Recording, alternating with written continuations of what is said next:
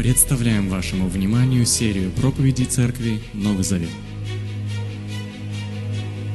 этой книги всего одна глава, 21 стих. Век коротких постов в Твиттере и Инстаграме пророк Авдий в тренде. Вот. Ну, по крайней мере, воспринимается гораздо легче, чем пророк Иеремия или Исаия. Вот. Так что можно, в принципе, попутно ставить еще и рекорд по самой быстрой проповеди. Э, Перед Авдием две книги у нас пророческих и шли. Малые пророки, это Иаиль. Он рисует картину, э, что произойдет э, после Дня Господня со, со всеми народами. Вот, и Бог спасает Иерусалим и, и всех, кто призывает его имя. И вторая книга, второй малый пророк, который был перед Авдием, это Амос.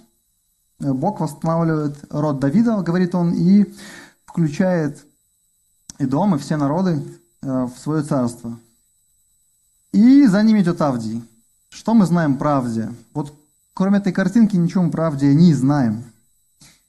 Ну, имя еще переводится как поклоняющийся Богу или служащий Богу Иегове. Авдий, на А ударение для эстетствующих. Все просто, короче. Не знаем. Достоверных сведений нет. Чем он занимался, даже нет достоверных сведений, когда он писал эту книгу. Вот. Ну, я просто надеюсь, что многие из вас уже ну, содержание этой книги знают. На малых группах э, проходили. Так как нет, э, так как нет э, сведений, когда книга писалась, поэтому нет э, привязки к тому, про какой из конфликтов с едомитянами ну, говорится. То есть, э, вот. Непонятно, когда едомитяне поступили вероломно по, по отношению к своему э, братскому народу, к израильтянам.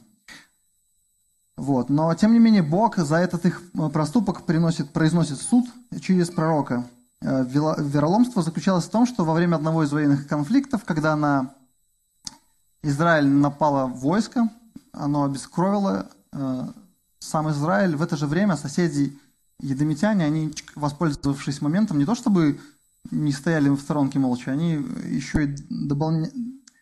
дополняли вот эту э, меру беды, что ли. Они э, участвовали в грабеже, в захвате рабов, разрушении иудейских городов. Возможно, это было, когда Иерусалим э, захватили вавилоняне, когда вот Навуходоносор пришел и прям разрушил Иерусалим. То есть это такой один из сам, самых таких моментов э, э, жестких в истории вообще израильского народа был – Тогда очень хорошо заходит Псалом 136, если вот кто не читал, почитайте. Там это просто вот слова горечи, слова э, обиды, слова э, невозможности, ну, отчаяния у израильского народа. Возможно, это был конфликт, когда филистимляне с э, другими, э, с аравитянами напали на Израиль. И тогда 11 стих, это книги пророка Авдия хорошо ложится, потому что там написано, что об Иерусалиме кидали жребий, то есть делили его по частям. Решали, кто какую часть будет грабить. В любом случае, факт в том, что Едом, едомитяне поступили плохо, поступили ломно, и Бог произносит суд над ними за это. Знал ли пророк Авдий, что его слова запишут вот в отдельную книгу, что поместят в Библию после вот этих двух замечательных пророков, Иаиля и Амоса, не знаю, но он полностью поддерживает предыдущих ораторов, так получилось. Единственное исключение, что отличает эту книгу, это то, что в основном идет фокус на конкретный языческий царство Эдом. Жух. Если говорить об этой книге, как она структурирована, не знаю, как это структурировать, первые 14 стихов, то есть две трети говорят о проступках этого народа, о том, что, что это за поступки и как их постигнет наказание Бога за это. И последние семь стихов снова возвращают нас э, вот к идеям двух предыдущих пророков, что суд постигнет, Божий суд постигнет все народы. Э, и этот суд неотвратим, как и неотвратимо э, наступление Божьего Царства в конце времен. Единственное спасение для всех народов – это стать частью Божьего Царства, частью Божьего народа. В принципе, все, можно вот говорить аминь. Вся книга пророка Авдия. Короче, прицепился я к одному факту, не мог его пропустить. Придется еще немножко потерпеть меня. Какой факт? Ребята, целая книга, целая книга в Библии посвящена одному народу. И это не израильский народ. Едом. РБО, наш православный, говорит Эдом. Соответственно, эдомитяне, эдомляне, эдомиты, комментатор буйствует там. Жители Эдома и Идумей, ну, то есть это все одни и те же лица. Пожалуйста, выбирайте, что вам нравится. Я на эдомитянах остановился. А суде над Эдомом упоминается чаще, чем над любыми другими языческими народами. Можно посмотреть ссылки. Там все говорится э, за Эдом, в том числе там книга Авдия. Что же это за народ такой? Это соседний с Израилем народ. Э, Валера в тот раз кар- карту приводил, э, располагался южнее Иудеи. Видите, желтенькое? Идумейское царство написано. Вот, они там располагались. Южнее Иудеи. Э, Иудеи. Это родственный Израилю народ. Они потомки старшего брата Якова Исава. Кто не в курсе за имена? Допускаю, что есть такие. Родоначальники еврейского народа. Три патриарха. Авраам, его сын Исав, молодцы, Исаак и его внук Иаков. Э, в Библии Бог часто э, представляется в последующем израильскому народу именно вот как Бог Авраама, Исаака и Иакова. Э, возвещая, ну, то есть он возвращаясь к тому обещанию, которое дал Аврааму. Обещание было, что он произведет от него Божий народ. Так вот, у Иакова, кроме замечательных родителей, папы Исаака и мамы Ревеки, был еще и старший брат Исав. Как старший? Это извечный вопрос близнецов, да? Я тебя на пять минут старше. Вот. Э, я, кстати, не знаю, были они близнецами или они были, как там это называется? Ну, то есть не похожи, потому что вроде как, да, двойняшки, потому что вроде как они, ну, исходя из описания, разительно отличались. Исав, родители, э, назвали, то Исаак и Ревека назвали, мальчик родился, они так Исав. Почему? Волосатый был. Он был какой-то краснокожий и волосатый. То есть, ну вот, короче, поэтому назвали Исав. Я не знаю, рад он был этому имени или нет. Вот. Имя Яков э, за, за Исавом, они были близнецами, следом за, следом за Исавом тянулся Иаков, держа его за пету. Имя Яков означает пятка или след, вот как след от человека на, на песке остается, вот идущий следом, можно сказать так. И интересно, что даже вот во время беременности, сейчас просто эта тема близка, э, момент интересный произошел. Э, ну, знаете, что, ну, кто не знает, мамы начинают с определенного возраста чувствовать детей в животе у себя. То есть они начинают там денсить. Вот. Э, так вот у Ревеки там не просто какие-то шевеления были, там какая-то война была. И она начала Богу даже молиться. Бог, что это такое? Объясни, пожалуйста. И Бог, он провел самое качественное УЗИ. Слушайте. Господь сказал ей, два народа э, в твоей утробе, два племени выйдут из чрева твоего, один одолеет другого, и старшим младшему станет рабом. Пожалуйста, результаты УЗИ. Во-первых, не один ребенок, а два. Во-вторых, два мальчика.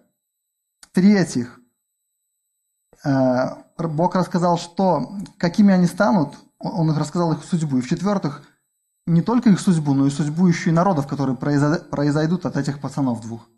Вот такой УЗИ. Интересно, как трансформировалось имя Исава с течением времени. Как-то Исаав, известная история, повторю, для тех, кто не знает, может не в курсе, шел с работы, уставший, голодный. Яков в это время варил суп из чечевицы. Кто-нибудь чечевицу вообще ест вот сейчас по жизни? Есть. есть. Ладно. То есть суть в чем? В том, что и Исав попросил тарелку этого красного. То есть он был настолько голоден, что вот, ну, вот Иаков будучи смышленым малым, говорит, я тебя угощу, но ты в обмен на эту тарелку продашь мне свое первородство. Есть такая тема? Да, вот она. Пожалуйста. Первородство. Кто не в курсе? В те времена было важная привилегия. Это сейчас я, вот, знаешь, как клеймо, как старший сын, то есть, или там старшая дочь. Там, дети все на мне, там, там, вожу в садик, там, готовлю. Там. Раньше первородство было важной привилегией, принадлежащей старшему сыну в семье. Его ценность заключалась в том, что после смерти отца именно он становился главой семьи, рода, клана и так далее, и получал двойную часть от наследства. Вот теперь, вот теперь посмотрите, в тот момент право первородства в глазах Исава не имело никакой цены. Что толку от первородства, если сейчас вот он умирает от голода, человек? Он не мог э, не думать ни о чем, кроме еды, и из-за нее был готов отдать все, что угодно, даже первородство, ради нескольких минут этого приятного чувства вот, полного желудка.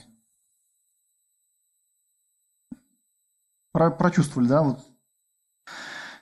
И поэтому Исаф стал называться Эдомом. Эдом, то есть красный, от красной чечевицы. Возможно, там еще сыграло на руку то, что он еще красный был от рождения, не знаю. Но Библия говорит, вот в 25 главе Бытия написано, можете историю прочитать, очень интересная история, что после этого момента Исав стал называться Эдомом. Вот уж на самом деле еда, как-то, как там говорят? Не-не, э, мы то, что мы едим, да? Э, ясное дело, что Исав э, потом жалел о своем проступке и не собирался уступать право первенства. Он начал как бы ну, то есть а, не отдавал. Иакову пришлось обманом вытянуть у отца благословение, которое предназначалось старшему сыну. Вот. И потом Исав преследовал Иакова, э, Исаака, как, ну вот, получается, хотел как-то с ним расправиться, так что Иаков даже вынужден был убежать в другую страну к родственникам мамы и там 20 лет э, скитаться. В конце братья примирились по этому поводу. То есть мы знаем историю, Яков вернулся со своим семейством, вот, и было примирение. Но, кстати, вот вопрос, кто здесь Исав, а кто здесь Яков? В красной кто? Исав? Не, я вот голосую, что Исав. Он на самом деле по истории гораздо более благородно поступил, чем ожидал и Иаков. Вот. Но вот эти непростые отношения, которые были между этими двумя братьями, они перенеслись потом на отношения между, э, народа, э, между народами, которые произошли от этих двух вот, э, людей. Вот. И Иаков потом, мы знаем, ушел в Египет с, со своим семейством, продолжил там жить некоторое время. Исаф, он остался на прежних землях. Вот. О потомках Исава, эдомитянах, сказано, что они были весьма успешные в свое время. Они были крутыми реально. Они были сильными, они были мудрыми, они были богатыми, они жили на возвышенностях, они жили в укрепленных городах, они грабили, потому что были сильными, они торговали, потому что жили на торговых путях на пересечении.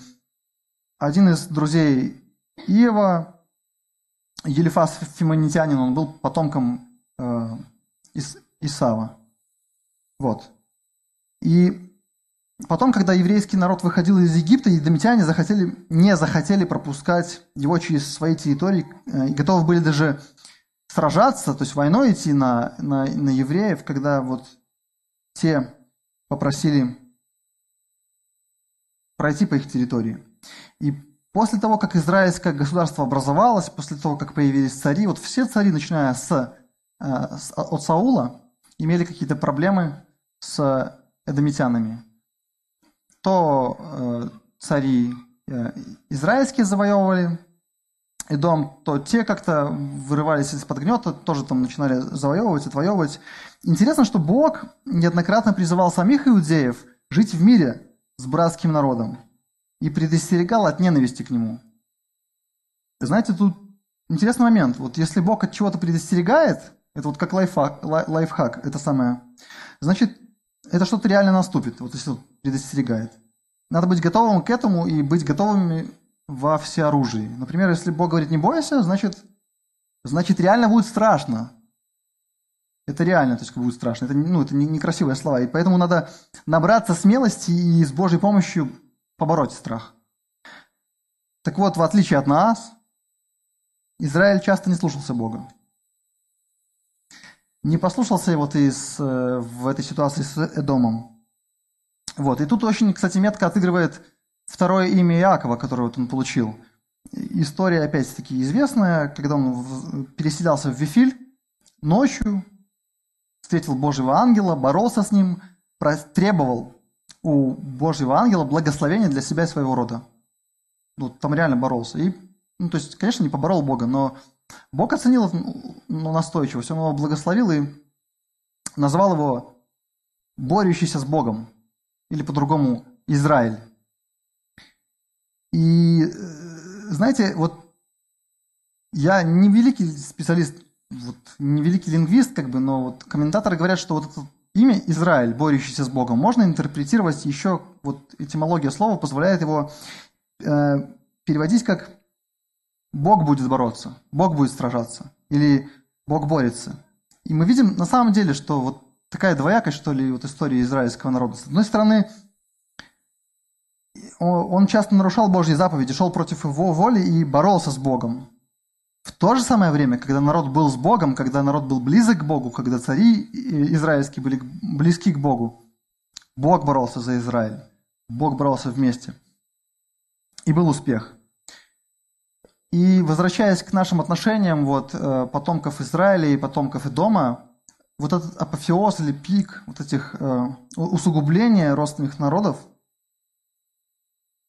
их, их взаимоотношений э, достиг во время завоевания Иудеи и столицы Иудеи Иерусалима вавилонским царем Навуходоносором. Динс?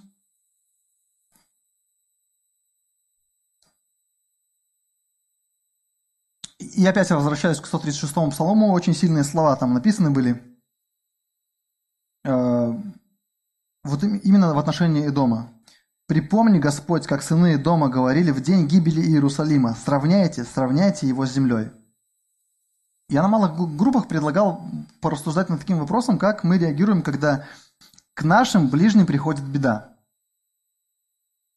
И, конечно, здорово, когда мы остаемся ну, не безучастными.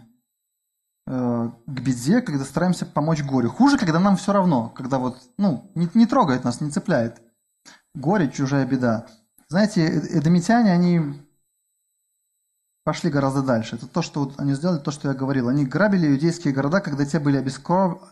обескровлены кровопролитной войной с э, Вавилоном. Притесняли беженцев, творили всяческие беспредел. В языке это написано, в том же Амосе, пророке, это тоже написано. И знаете, если переходить на категории Нового Завета, глядя вот на эти два народа, э,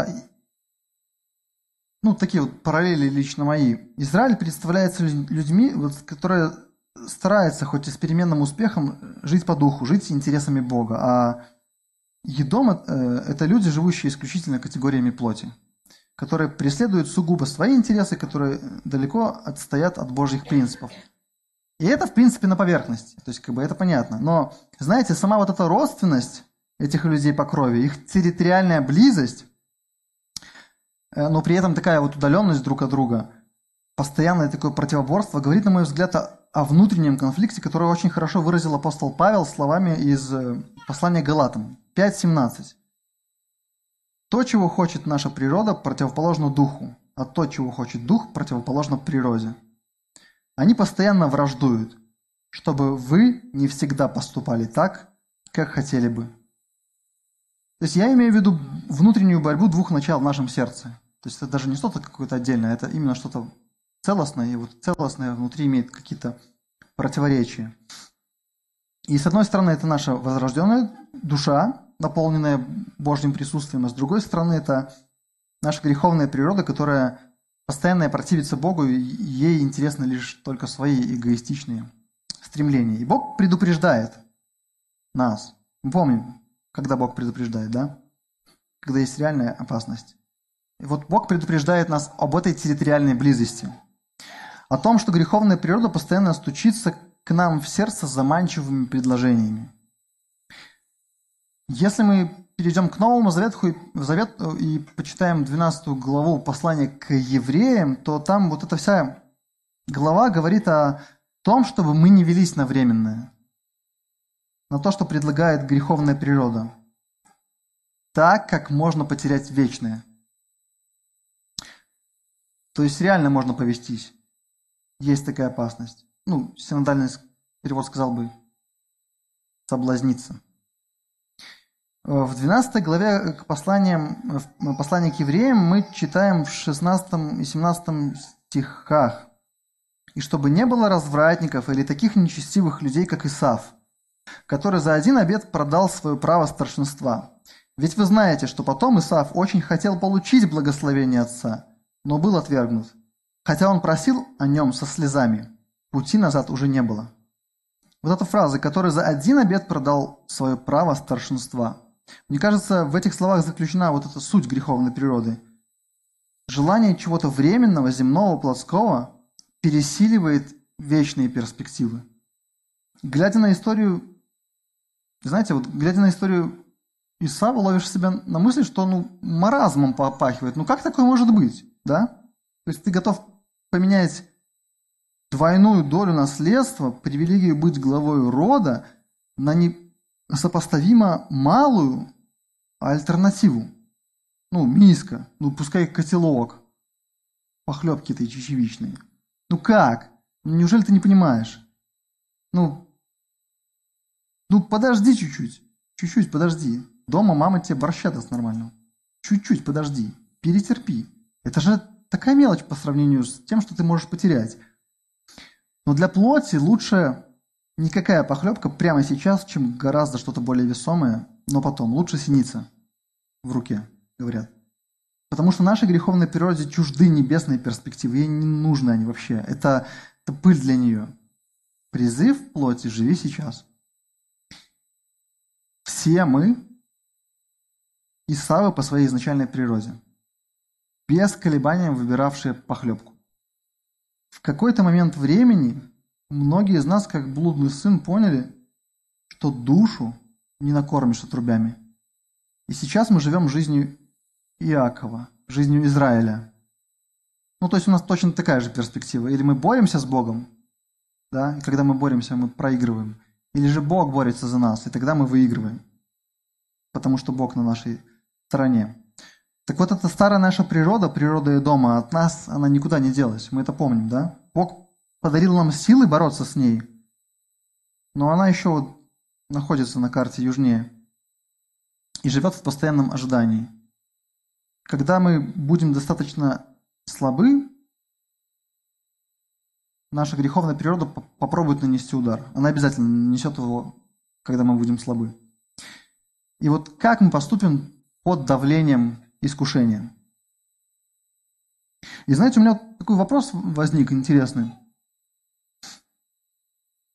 Когда верующий человек стоит вот на качелях, да, и с одной стороны у него вот мир с Богом, господство над грехом, сила жить жизнью, которая будет являться светом для этого мира. А с другой стороны, сиюминутное удовлетворение своего греховного эго. И вот получается для него эти категории равны. Ну, иначе бы он не стоял на качелях. Сама ситуация стояния на качелях это подразумевает. Он не может понять, что еще перевесило. Так вот вопрос. Стоит ли такого человека предупреждать о последствиях?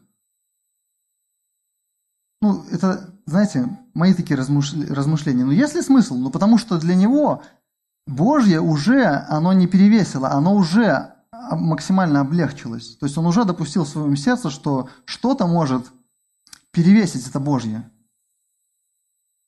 И кажется, что для него уже все вот доводы, они будут как горох об стенку. Вот вопрос такой, да? С 2001 года начали печатать устрашающие картинки на пачках сигарет. Славная страна Канада начала это делать, и потом многие его поддержали. Картинки нелицеприятные, я не, не брал их на слайды, потому что на них реально смотреть противно. Различные последствия курения изображены вот на пачках. Кто знает? Кто курит, знает. И там тоже возник такой вопрос. Стоит ли предупреждать или не стоит? Стоит вот это вот заморачиваться, печатать, или все равно все продолжат курить? И знаете, на данный момент уже более 70 стран поддержало эту инициативу.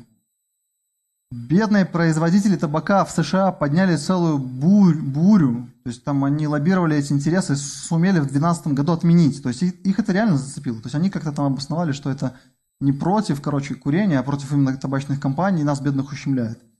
В России, когда ввели картинки, вырос спрос на парт-сигары.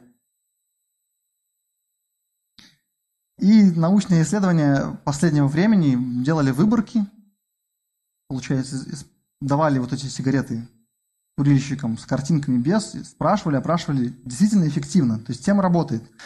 Достаточно откровенные предупреждения о последствиях для здоровья срабатывают. Братья и сестры.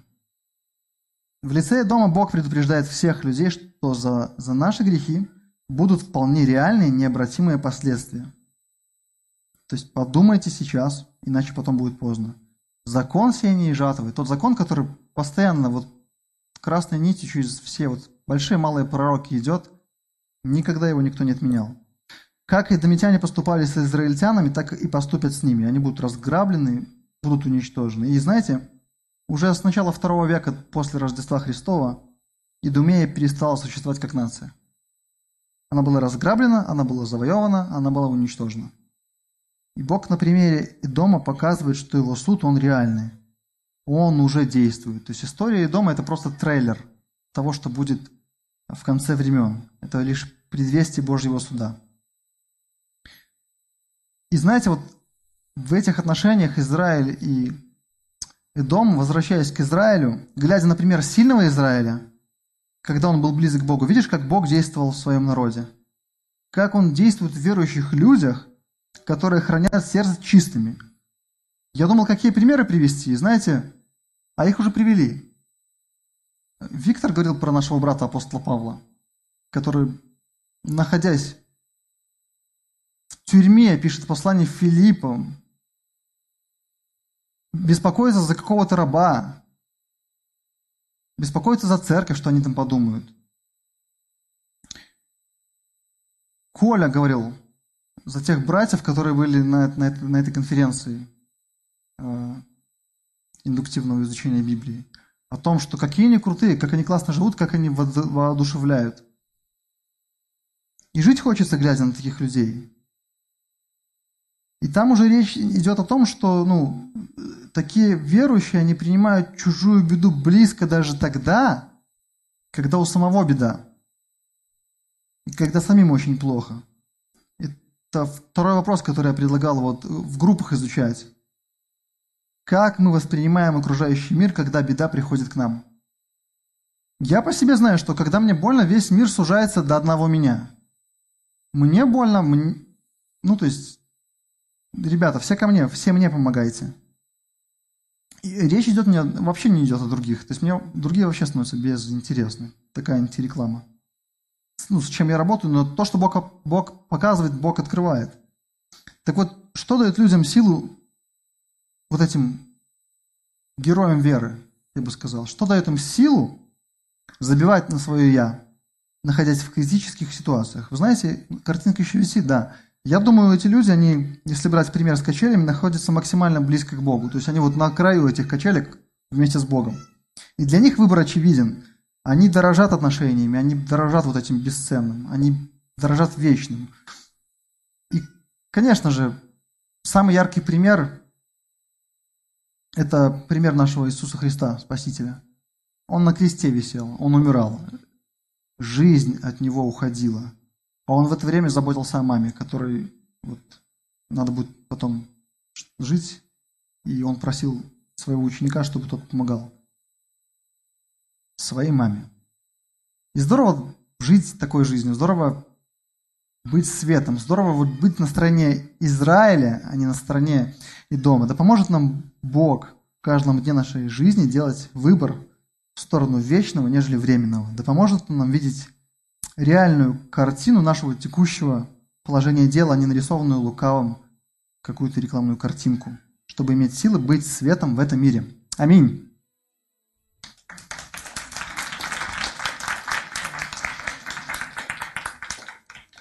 Наверное, молимся, да?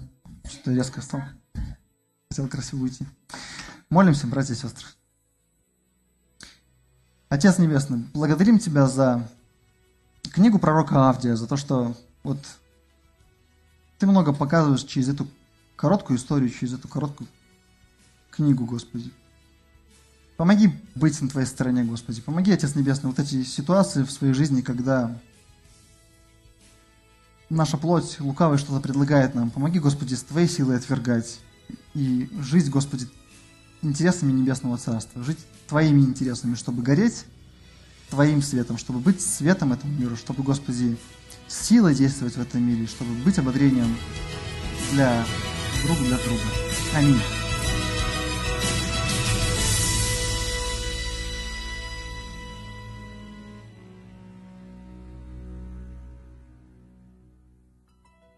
Записи этой и других серий подкастов доступны на нашем сайте завет.орг и в каталоге подкастов iTunes.